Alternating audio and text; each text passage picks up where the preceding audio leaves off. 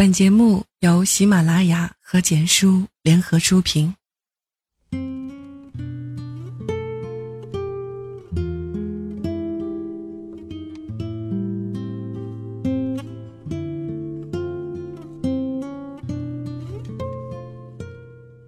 对不起，你死在了我的朋友圈里。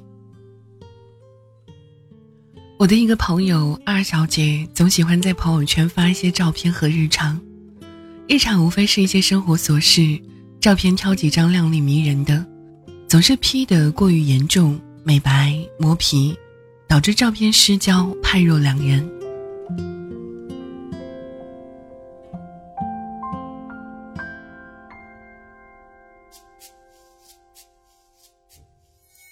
每个人都喜欢在朋友圈里表现，就像是站在深井里朝更广阔的空间大喊。区别只是，有的人几天喊一次，有的人一次喊几天。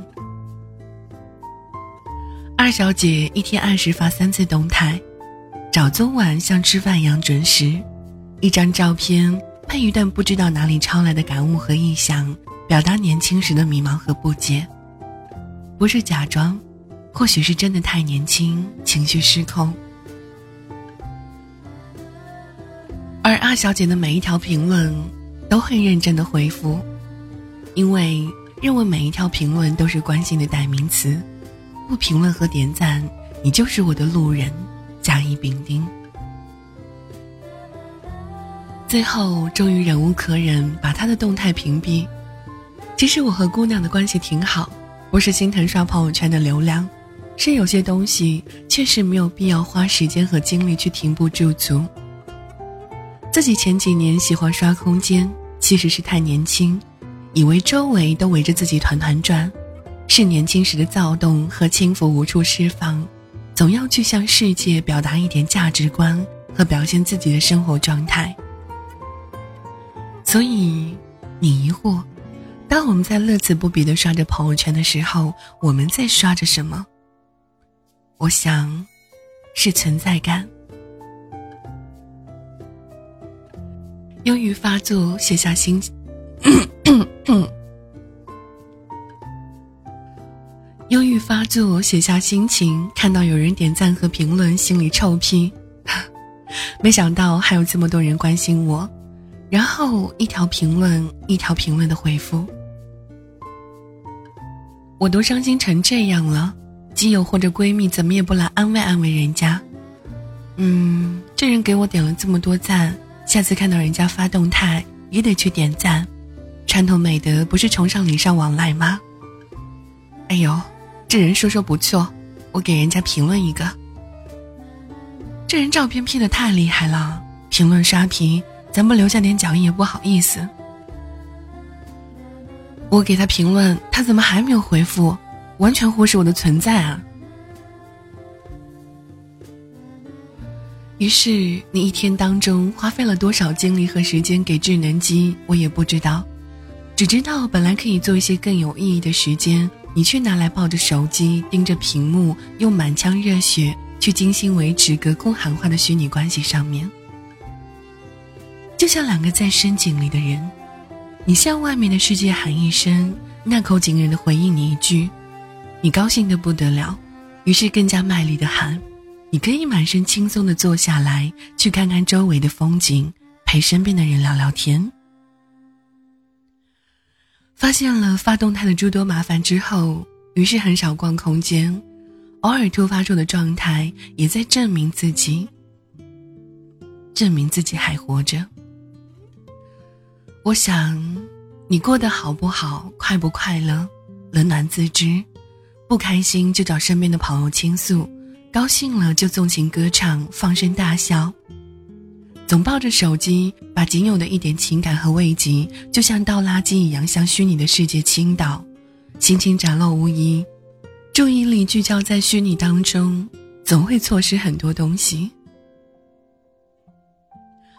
我一个哥们做生意买了一部智能机，但是就像喜欢用老板的诺基亚。只能打电话，只发短信那一种，偶尔定个闹钟，待机时间特长，关键时候还能当打架利器，因为抗摔性比较好。我问他是不是怀旧，走怀旧风，他回答不是，就是喜欢简单，就是不想把上好的时间花在毫无意义的东西上面。而他的智能机上装的软件也很简单，一个聊天工具，一个音乐 APP，外加一个网页浏览器，仅此而已。有空就看看新闻，大新闻总是错不了，八卦从来不看。下载些喜欢的音乐，能打电话就不发短信，能发短信就不用聊天工具，因为简单实用。更多的是减少了一些不必要的复杂，对某些技术的依赖性。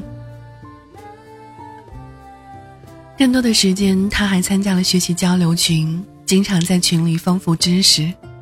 除此之外，摒弃了一些虚拟缥缈的东西，把大把大把的时间陪在了老婆跟孩子的身边。如果尚有余力，就培养一些兴趣爱好，出去旅游转转，多交一些朋友，生活竟然也过得充盈丰富。你把大把的时间留给了冰凉的现代机器。而有些人把美好的东西分享给了身边的爱人，就像有些人喜欢在狭隘的井底喊话，思想和行动早已被禁锢；有些人却已经付诸行动，跃出深井，去更广阔的空间看看。前段时间我在楼顶上乘凉，见到一对穿着清爽的老人在一起散步，老头停步在原地教起了老伴儿打起了太极拳。两位老人一招一式，行动缓慢，但是动作认真，脸上溢满着充满了阳光的笑容。我站在楼顶，感觉这画面好美好，让人动容，因为感觉这是两个人最好的爱情。转念想，如果两位老人坐在公园的长椅上，各捧一个智能机，老头刷新闻，老伴看朋友圈。彼此谁也不理谁，该是多么的大煞风景。